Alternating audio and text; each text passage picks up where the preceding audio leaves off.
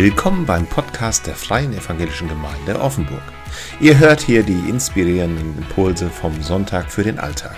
Weitere Informationen über uns als Gemeinde, unsere Veranstaltungen und alles, was uns wichtig ist, findet ihr unter www.feg-offenburg.de. Für aktuelle Informationen abonniert einfach unseren Newsletter oder noch besser, kommt vorbei. Und jetzt geht's los mit den frischen Impulsen aus der Predigt. Ist eine Frau, eine Sklavin, eine der besseren Sklaven von der Frau namens Sarah. Sarah ist die Frau von Abraham und Abraham und Sarah, das sind so die, das Ehepaar, das das Volk Israel gegründet hat. Gott hatte sie gerufen. Gott wollte aus ihnen ein großes Volk machen, aber dummerweise sind sie im Warteraum des Glaubens äh, gelandet. Und wer sitzt schon gerne im Wartezimmer? Sarah nicht. Die sollten nämlich eigentlich ein Kind bekommen und äh, die Sarah, die war schon leicht betagt, um das mal freundlich auszudrücken. Mit 80 ist man nicht mehr so ganz richtig fit manchmal. Ja. Und bei der Sarah ist das so. Und so denkt sie sich, meine Magd, meine Sklavin, die könnte doch für mich ein Kind gebären und ich adoptiere es. Das ist die Situation. Und ja, Hagar wird schwanger. Hagar findet das gut. Jetzt ist sie zwar Sklavin, aber fühlt sich direkt jetzt schon upper class, hoch angesehen. Auf jeden Fall Jetzt kann sie ihren, ihrer Herrin mal sagen, wo es lang geht. So sieht die Situation aus. Ihr Mutterstolz schlägt ihr Sklavendasein. Aber die Sarah als Chefin lässt das nicht mit sich machen. Mit Überheblichkeit kann sie nichts anfangen. Und da haben wir das erste Mal, nee, das zweite Mal, das dritte Mal schon, die Hölle auf Erden. Sarah macht Hagar, ihrer Magd, die, das Leben zur Hölle. Die Reaktion ist, Hagar flieht. Hagar haut ab. Und das ist die Situation, in der unser Text hineinfällt. Und zwar 1. Mose 16, Vers 7 bis 13, hier aus der Neue Leben Übersetzung. Hagar ist geflohen in, den, in die Wüste und sie weiß auch nicht mehr wohin. Der Engel des Herrn fand Hagar und zwar in der Wüste neben der Quelle am Weg nach Schur. Und er sprach zu ihr, Hagar, Sklavin von Sarai, woher kommst du und wohin gehst du? Ich bin auf der Flucht vor meiner Herrin Sarah, antwortet sie. Und da sprach der Engel des Herrn, kehr zu deiner Herrin zurück, ordne dich ihr unter, ich werde dir mehr Nachkommen geben, als du zählen kannst. Du wirst einen Sohn bekommen, nenne ihn Ismael, denn der Herr hat ihn, hat deine Hilferufe gehört. Dein Sohn wird ungezähmt sein wie ein wilder Esel. Er wird sich gegen alle stellen und alle werden gegen ihn sein. Ja, er wird mit allen seinen Brüdern im Streit leben. Da nannte Hagar den Herrn, der zu ihr gesprochen hat, Elroy. Denn sie sagte, ich habe den gesehen, der mich sieht.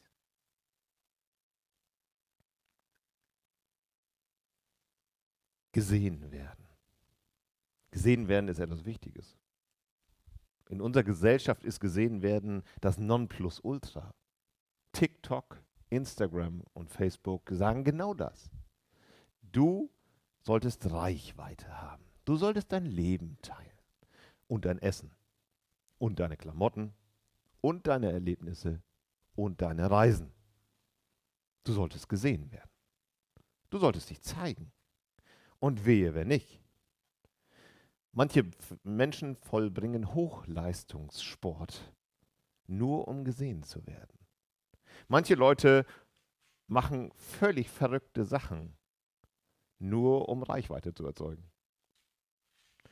Manche Leute machen sich auch zum Affen. Oder? Kennt ihr wahrscheinlich alle. Leute, die irgendwelche verrückten Sachen machen, nur damit sie gesehen werden. Und nicht gesehen werden, Übersehen werden kann ganz schön schlimm sein, es sei denn, man hat den Blitzer und wird übersehen. Da finde ich, ist übersehen werden durchaus was Positives. Aber nicht gesehen werden, das nennt man heutzutage Ghosting, oder? Wenn jemand nicht gesehen werden will, weil er nichts mehr mit dir zu tun haben will, dann stellt er sich stur und antwortet nicht. Nicht gesehen werden. Uns ist es wichtig, gesehen zu werden. Ja, wir leben natürlich davon, gesehen zu werden. Nicht gesehen zu werden, das möchten wir auch manchmal. In der Bibel gibt es auch die Szene, wo Menschen sagen werden, ey, Berge fallt auf mich, damit ich nicht von Gott gesehen werde. Eine ganz eigenartige Szene. Es gibt Menschen, die nicht von Gott angeschaut werden wollen. Auch das müssen wir mal respektieren. Wir sind hier in einem Gottesdienst. Ihr seid hier, weil ihr in irgendeiner Art und Weise einen Zugang zu Gott habt oder ihn sucht. Aber es gibt auch Menschen, die das nicht wollen. Die nichts mit Gott zu tun haben wollen. Die nicht gesehen werden wollen. Hagar möchte eigentlich gesehen werden. Hagar flüchtet in die Wüste und endet an diesem Brunnen. Und Hagar ist, was gesehen werden, etwas zwiegespalten. Auf der einen Seite möchte sie gesehen werden, denn ihr Name Hagar bedeutet eigentlich Fremde, fremdartig sein. Und das ist sie auch. Sie ist eine ägyptische Magd. Sie gehört also nicht eigentlich zum gleichen Stamm von Abraham oder Sarai oder so, sondern sie gehört, sie ist von außen dazugekommen. Sie ist von außen äh, geschenkt worden irgendwann, dieser Familie. Sie war Eigentum dieser Familie. Und jetzt hatte sie endlich mal diese Situation, dass sie mal gesehen wird, weil sie eine wichtige Funktion einnimmt. Leichte Überheblichkeit macht sich breit. Sie war gesegnet, die ägyptische Magd, während die Herrin es nicht war. Sie wurde zur Hoffnungsträgerin. Und auf der anderen Seite möchte sie nicht gesehen werden, sonst würde sie nicht weglaufen. Sie hatte sich doch gerade erst emanzipiert. Sie hatte doch gerade jetzt ihr Leben in die Hand genommen und war weggelaufen, um einfach nicht mehr gesehen zu werden, nicht mehr unter Druck zu geraten. Ihr Freiheitswille hatte gesiegt gegen Unterdrückung. Und da war klar, dieser Plan wegzulaufen, der war nicht wirklich gut. Denn in dem Moment, wo sie nicht mehr in dem Haus von Abraham war, war sie freiwillig. Sie konnte von jedem und allen, die dort in der Wüste ihr begegneten, eingefangen werden. Eigentlich ist es eine Tat der Verzweiflung. Gesehen werden und nicht gesehen werden. Sie wollte raus aus dem Druck. Und wahrscheinlich ist es das, was wir selber auch kennen. Was passiert denn, wenn du in deinem Leben unter Druck gerätst? Was passiert denn in den Momenten, wo du in Schwierigkeiten gerätst, da wo du gerade stehst, wo du in deinem vergangenen Jahr wirklich Herausforderungen erlebt hast? Was passiert da mit dir? Hager macht was? Sie läuft dem Druck davon. Der Arbeit, den belastenden Worten, den Anforderungen, den Konflikten. Sie schweigt und läuft weg. Wie machen wir das denn? Schweigen wir? Laufen wir weg, wenn es schwierig wird in unserem Leben? Wenn die Probleme und Herausforderungen da sind? Fangen wir an, rumzubruddeln und so ein bisschen Unwohlsein zu äußern? Wenn alle das konstruktiv lösen würden, die Probleme und Herausforderungen im Alltag, dann gäbe es, glaube ich, nicht so viele Konflikte, die wir gerade erleben, oder? Deutlich ist dieser Hilfeschrei, der dann kommt. Und das ist auch der erste Punkt. Gesehen werden bedeutet bereit sein für Hilfe. Gesehen werden bedeutet bereit sein für Hilfe. Da kommt nämlich ein Engel. Gott schafft hier eine Lösung. Und zwar durch eine Aufforderung und zwei Versprechen. Seine Aufforderung lautet, Pass mal auf, Sarah. Äh, pass mal auf, Hagar. Geh bitte zurück zu Sarah. Das finde ich ganz schön herausfordernd. Sie soll nämlich in die Konfliktsituation, die sie gerade losgeworden ist, die sie gerade vermieden hat, die soll sie, da soll sie jetzt wieder rein. Und da soll sie jetzt sich wieder unterdrücken lassen. In diese quälende Hölle, die von ihrer, von ihrer Chefin verursacht wird, da soll sie hineingehen. Das sagt der Engel. Demütige dich. Zurück in die alte Position, zurück in die Unterdrückung, zurück in den Streit, zurück in den Ärger. Ist das wirklich die Erlösung von Gott? Zurück? Komme ich da nicht gerade her? Komme ich nicht gerade aus den Konflikten mit meinen Nachbarn, mit meinen Arbeitskollegen? Komme ich nicht gerade aus dieser Situation, dass ich eigentlich davonlaufen möchte vor den schlechten Nachrichten, die da sind? Und jetzt soll ich zurück in dieses ganze Thema? Wir manchmal hoffen wir darauf, dass es noch irgendeinen dritten Weg gibt, irgendwie sich durchzuschweigen irgendwie dem irgendwie aus dem Weg zu gehen, irgendwie klare Kante zu zeigen. Nicht zugeben zu müssen, dass man selber auch Fehler macht. Ich kann auch anders vielleicht. Diese Alternative. Aber zurückgehen, demütig? Weil da steht hier, demütige dich unter die Hand von Sarah. Das finde ich ganz schön anstrengend. Wenn Gott sagt, demütige dich. Ich meine, Demütigungen haben sowieso keinen wirklich guten Charakter, oder? Wer von euch lässt sich gern gerne bitte demütigen? Das macht doch bitte keiner. Und jetzt steht hier, dass ich mich selber demütigen soll. Demütige heißt hier, begegne deiner Herren in Demut, ordne dich ihr unter indem du, indem du tust, was sie sagt. Ich finde das so spannend. Dieses Thema Demütigen ist in der Bibel etwas, was zwei, drei, vier, fünf Mal vorkommt. Unter anderem auch beim Petrus. Der Petrus hat äh, einen Brief geschrieben an einer Gemeinde und da, da sagt er, demütigt euch unter die Hand Gottes. Demütigt euch unter die Hand Gottes. Wir sollen uns unter das souveräne Handeln Gottes drunter stellen. Wir sollen sagen, okay, Gott, wenn das bedeutet, dass ich diese Situation so annehmen soll, wie sie ist, dann nehme ich sie auch so aus deiner Hand und, und gehe nach vorne. Und zwar nicht, weil ich sie so toll finde, sondern weil ich glaube, dass du, Gott, mit dem etwas Gutes machen kannst. Und das ist manchmal schwer. Jetzt schauen wir mal in das vergangene Jahr hinein. Da gibt es durchaus Situationen, wo ich hineinschaue und denke, boah, das wollte ich so nicht. Da gibt es Situationen, wo ich sage, ey, da bin ich am Limit gewesen und dann soll ich da noch mal reingehen und mich da drunter stellen, dann soll ich das annehmen, was Gott mir da zumutet.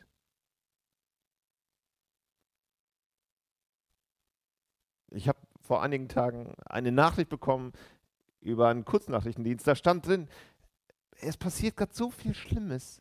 Hat Gott sich nicht zurückgezogen von dieser Welt? Ich glaube, nein. Ich glaube, dass Gott mit uns da leidet. Im Zustand dieser Welt. Vielleicht sogar im Zustand deines Lebens. Weil Schwierigkeiten en masse in deinem Leben da sind, Herausforderungen. Aber der Weg Gottes, wenn er dich sieht, ist, dass er sagt, ich gehe mit dir da durch. Demütige dich unter diese Dinge und geh mit mir. Dieses Thema Demut ist ein ganz besonderes Thema. Man könnte das noch wesentlich weiter ausweiten. Man kann es auch. Ähm, es gibt so eine wunderbare Stelle auch im Neuen Testament, da sagt Jesus das zu Ehepartnern. Beziehungsweise Paulus sagt das. Er sagt, ordnet euch einander unter das ist Ehetherapie, Freunde. Wenn du dich deiner Frau un unterordnest und doch die Zahn Zahnpastatube doch zumachst, weil sie das so von dir verlangt. Das ist Demut. Und wenn die Spülmaschine doch vom Mann so eingeräumt ist, dass die Ehefrau bestimmt was sagen könnte, aber sich demütig darunter stellt und sagt, okay, du hast eingeräumt. Wir lassen das jetzt mal so stehen. Ob sauber wird, ist eine ganz andere Geschichte. Aber ähm, Das ist ja schon so ein Thema. Ordnet euch einander unter. Aber warum? Die Frage ist ja nicht, äh, es geht hier ja nicht um Ehetherapie oder sonst was. Es geht hier darum, dass wir einander ehren in dem, wie wir miteinander umgehen. Und zwar nicht, weil wir gering von uns denken, sondern weil Christus uns zuerst gedient hat. Weil Christus derjenige ist, Jesus ist derjenige, der uns zuallererst demütig dient. Der, der als großer Herr, das haben wir gerade am Weihnachten gefeiert, als großer Herr und Schöpfer dieser Welt auf die Erde gekommen ist, um uns zu dienen, demütig zu sein, Füße zu waschen. Gerade deswegen. Sind wir dazu bereit, Gott Gott sein zu lassen? Der Petrus, der sagt, nachdem er sagt, ordnet euch unter, demütigt euch unter die Hand Gottes, sagt er ein, zwei Sätze später und wirft deine Sorgen auf ihn, denn er sorgt für dich. Gerade in Zeiten der Widrigkeit Gott zu vertrauen und ihm, von ihm allen Segen zu erwarten, darum geht es. Sowieso im Christsein. Und die Frage ist, sind wir dazu bereit? Können wir das in diesem Jahr noch, noch sagen und abschließen? Von Hager fordert er es, aber er fordert nicht nur etwas. Er sagt nicht nur, geh, geh mal wieder zurück. Du bist hier sowieso verkehrt, sondern er sagt dir auch noch eine Zusage. Ich gebe zu, diese Zusage, die erkennt man nicht sofort, wenn, wenn der Engel, äh, der Hager sagt, hier, dein, du wirst einen Sohn kriegen, der heißt Ismael und das ist wie ein wilder Esel. Erstmal ganz ehrlich, welcher von euren Kindern ist wie ein wilder Esel? Habt ihr einen zu Hause? Möchtet ihr gern, dass eure Kinder wie ein wilder Esel genannt werden? Ah, ich habe deinen wilden Esel gesehen. Keiner will das hören. Das ist nicht, nicht nett auf den ersten Blick. Aber eigentlich ist das ein Lob. Ich weiß, das ist schwer zu verstehen, aber das ist eigentlich ein Lob. Eigentlich ist es ein Typ, an, du kannst nicht gegen den arbeiten. Das ist ein Typ, der einen eigenen Willen hat und den auch durchzieht. Das ist eigentlich ein Lob, das hier drin steht. Auch wenn wir das jetzt nicht so heute sagen würden. Das wird ihr, das wird ihr mitgegeben, dass sie ein großes Volk sein wird, dass sie viele Kinder noch bekommen wird und dass sie eine Zukunft hat. Wisst ihr, Gott bricht uns nicht durch die, Gegen, durch die, die gegenwärtigen Dinge, die wir erleben. Er bricht auch Hagar nicht. Er will nicht, dass sie sich einfach aufgibt und äh, nur noch ihren Dienst verrichtet, sondern er will mit ihr eine Zukunft haben. Das sind die Zusagen, die mit da drin stehen. Wenn Gott dich sieht, dann hat er mit dir etwas vor. Und Hagar ist das beste Beispiel dafür. Hagar ist auch das beste Beispiel dafür, dass Menschen etwas verkehrt machen und du darunter leidest, aber Gott trotzdem seinen Weg mit dir gehen wird. Gesehen werden bedeutet nämlich nicht nur, dass man bereit ist, auch Hilfe anzunehmen, das ist es, sondern auch, dass man mutig nach vorne geht. Und das ist das Zweite. Dass man mutig nach vorne geht. Hage bekommt Anteil an Gottes Segen durch ihren Sohn. Sie wird Stammmutter eines großen Volkes. Und sie erlebt es und sie geht zurück. Und das, das Schöne ist in diesem Kapitel, das habe ich jetzt gar nicht vorgelesen, sie verfällt dann in einen Lobpreis. Sie lobt Gott, sie ehrt Gott, sie fängt an, Gott anzubeten, weil sie merkt, dieser Gott ist da. Selbst für die Niedrigsten im Volk, und das sind die Sklaven doch. Das sind diejenigen, die keine Rechte haben, die nicht sich selber gehören. Hager wird erhört. Wenn wir Gott um Hilfe bitten, hört Gott dich auch. Sie wird gehört, ganz anders eben als Sarah da. Und was für Hager gilt, das gilt für uns noch viel mehr. Die Botschaft Gottes ist eine aufrichtige, wahrhaftige und gute Nachricht. Gott sieht dich da, wo du jetzt stehst. Da, wo du bist. Und er sieht dich gnädig an. Und das ist die Botschaft, auch wenn du nicht an Jesus glaubst. Das ist sein Angebot an dich. Wenn du mit Jesus nichts zu tun hast, kannst du sagen, ey, das ist die Zusage. Und Gott bittet dich, das anzunehmen. weil Jesus sich offenbart hat. Gott als Gott. Gott ist ein Gott, der dich sieht und du bist ein wunderbares Original. Ich möchte den Bogen etwas weiterspannen, denn diese Geschichte um Hagar, die ist relativ schnell erzählt. Es gibt diese Episode und es gibt eine, und zwar fünf Kapitel später. Ein Gott ist ein Gott, der mich sieht und das bedeutet, dass ich mutig nach vorne gehen kann. Aber ein Gott ist ein Gott, der mich sieht, heißt nicht, ein Gott ist ein Gott, der mich in Watte packt. Und das tut, tut er bei Hagar auch nicht. Gott verschont Hagar nicht davor vor Herausforderungen und Nöte. Sie geht tatsächlich zurück in die, zur Sarah. Sie bekommt ein Kind. Sie erlebt, dass sie dort eine Zukunft hat. Und ihr Kind wird groß. Sie lebt dort 10, 12 Jahre lang und sie erlebt den Segen. Das ist das Schöne. Und man könnte jetzt denken, boah, alles gut. Aber in Kapitel 21 ist genau das Gegenteil der Fall. Hagar wird das zweite Mal in die Wüste gehen, aber diesmal wird sie nicht selber gehen, sondern sie wird rausgejagt. Sarah sieht nämlich, dass, ihre, dass ihr Sohn, Sarah hatte mittlerweile auch einen Sohn bekommen, mit dem Sohn von der Hagar spielt. Und Hagars Sohn, er ist ein bisschen robust und macht sich über den anderen lustig, über den Kleinen. Ihr merkt, wie heute.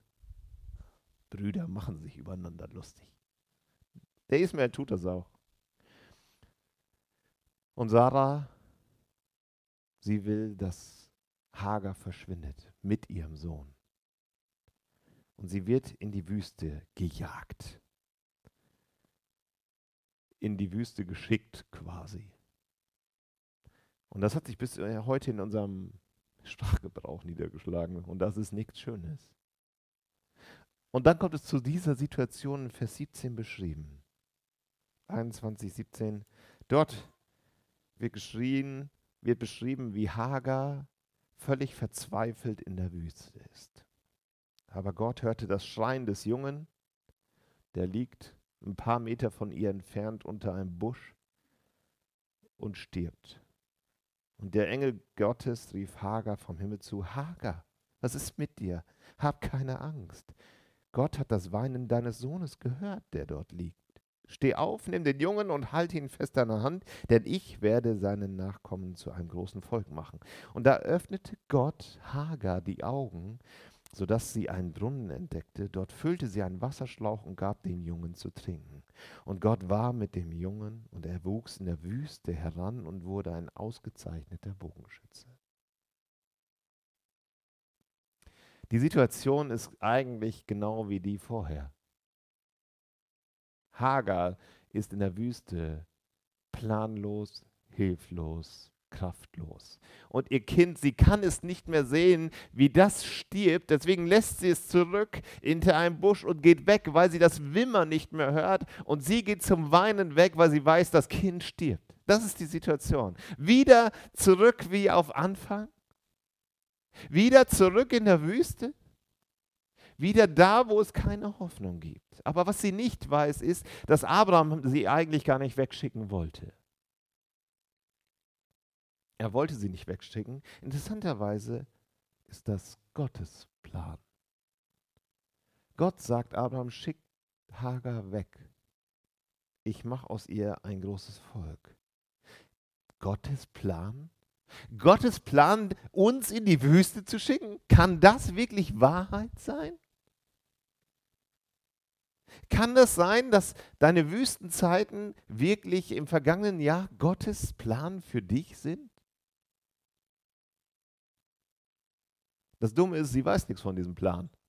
Und das ist doch die größte Tragik überhaupt, oder? Wir denken manchmal, wenn ich das wenigstens wüsste, was denn auf mich zukommt, dann wäre es doch besser, dann wüsste ich doch, dass ich mit Gott unterwegs bin.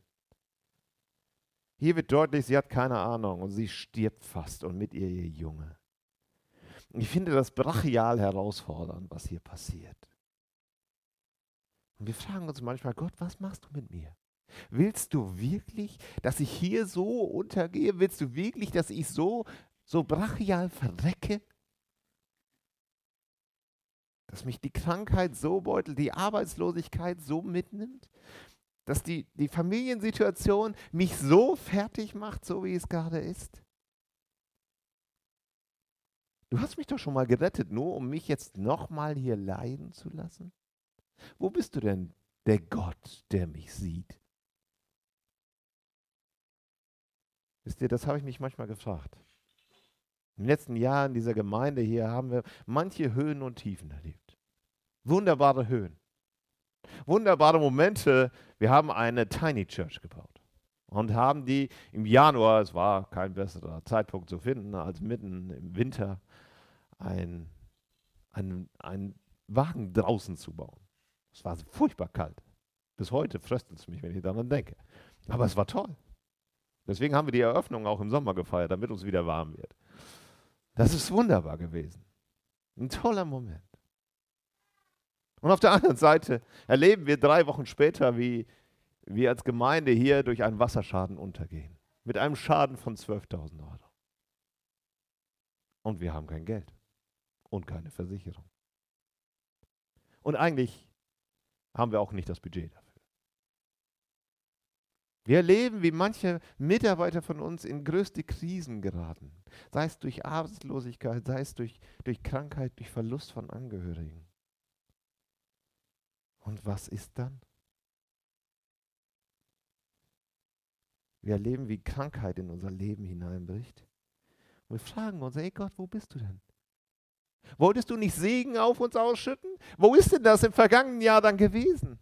Man erlebt das so schnell, dass, dass diese schönen Zeiten verdrängt werden von den schwierigsten Momenten in unserem Leben. Und dann denken wir, wo bist du denn Gott?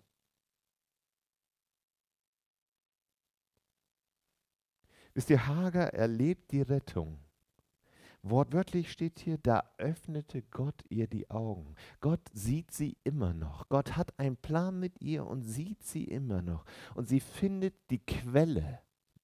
Überraschenderweise wieder eine Quelle. Da hat sie beim ersten Mal in der Wüste schon mal gestanden. Sie findet eine Quelle, sie gibt ihrem Kind zu trinken. Äh, wisst ihr, das Spannende ist, sie geht nicht zurück zum Abraham und zur Sarah, sondern die Wüste, dieser unwirtliche Ort, der Ort des Todes, das wird ihr Lebensort. Der Ort, der absolut lebensfeindlich wird, das wird der Ort, wo sie und ihr Sohn Hoffnung, Zukunft und eine neue Berufung finden. Wisst ihr, manchmal denke ich, denken wir, Gott, du musst doch bitte den Status quo wiederherstellen. Da, wo ich vorher war, da möchte ich bitte jetzt wieder hin. Und ich möchte, dass du das alles, was da vorher war, dass du das genauso wieder herrichtest, wie es war. Ich möchte gern den Status quo so haben. Ich möchte gern, wenn ich ein Autounfall habe, genau das Gleiche wieder, wenn nicht sogar einen Ticken besser. Aber tut Gott das? Bei Hagar macht er es nicht. Bei Hagar macht er aus dem unwirtlichsten Ort den Ort, wo sie Zukunft und Hoffnung findet. Wisst ihr, ich glaube, da ist ganz viel dran. Dass Gott auch fähig ist, an den unwirtlichsten Orten Hoffnung für dich zu finden. An den schwierigsten Momenten, in den schwierigsten Augenblicken, in den schwierigsten Situationen, wo du steckst, ist Gott fähig, eine Zukunft für dich zu bauen. Selbst wenn alle anderen sagen würden, das macht man nicht. Aber da steht Gott. Und wisst ihr, was das entscheidende Wort ist hier in diesem ganzen Text? Das entscheidende Wort ist, Gott war mit ihm. Gott war mit ihm. Manchmal sagt nämlich Gott, mein Plan ist anders für dein Leben. Gott will mit dir da durchgehen. Und das Entscheidende ist nicht, wie viel Kraft du am Ende hast, wie resilient du bist, wie viel Gesundheit du mitbringst und ob du die neuesten Pillen hast, sondern das Entscheidende ist, dass Gott mit dir ist. Dass er dich an deine Hand nimmt. Du gehst nicht alleine durchs Leben. Gott ist immer bei dir gewesen, auch wenn, du, wenn er sich fern von dir gefühlt hat im letzten Jahr. Gott ist an deiner Hand gewesen. Er steht bei dir. Und wenn Gott mit dir ist, dann gehst du nicht allein. Wenn Gott mit dir ist, dann bist du gesehen und du bist gesegnet. Und gesegnet zu werden, das möchten wir in diesem Gottesdienst. Möchten dir das zeigen und möchten dir das am Ende des Gottesdienstes auch mitgeben. Deswegen gibt es diesen Segen am Ende des Gottesdienstes, diese Zusage, Gott möchte mit dir gehen. Und wenn du noch nicht an Gott glaubst, wenn du Jesus bisher nicht in dein Leben hineingenommen hast, dann ist es das Angebot für dich. Für dich zu sagen, ich möchte mit dir gehen. Gottes Angebot, dass er dir die Hand reicht. Und vielleicht ist es gerade jetzt dran. Vielleicht ist es gerade jetzt dann, das auch nochmal neu zu sagen. Das vergangene Jahr nochmal Revue passieren zu lassen und sagen, Gott, ich, ich möchte, ich, ich habe das in manchen Situationen nicht empfunden, aber ich möchte das mit dir tun. Ich möchte mit dir durch dieses Jahr gehen. Es abschließen und die Wüste zu meinem neuen Lebensort werden lassen. Einem guten Ort, einem Ort der Hoffnung und der Zukunft, weil du dabei bist. Ich möchte beten. Vater im Himmel, danke dafür, dass wir diese Geschichte aus dem Alten Testament hier drin haben. So eine ganz komische, eigenartige Geschichte, die doch so ganz, ganz viel über uns aussagt. Und ich danke dir so sehr dafür, dass du ein Gott bist, der uns sieht. Der selbst in den schwierigsten Momenten unseres Lebens nicht einfach davonläuft, sich nicht abmacht sondern der in Liebe und Freundlichkeit zu uns redet, uns nahe kommt und uns an die Hand nimmt. Und ich möchte dich bitten, dass jeder, der im Raum das hier erfährt, weil es so eine gute, große Hoffnung ist, nicht alleine gehen zu müssen. Danke dafür, dass du uns diese Hoffnung schenken möchtest. Danke, dass du uns siehst. Amen. Wir haben jetzt eine Zeit, wo Lucille und Georg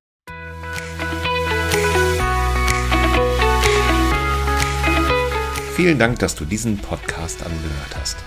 Wenn du unsere Arbeit unterstützen möchtest, kannst du das gerne in Form einer Spende machen. Auf unserer Webseite www.feg-offenburg.de/spenden findest du dafür alle Informationen, die du dafür brauchst.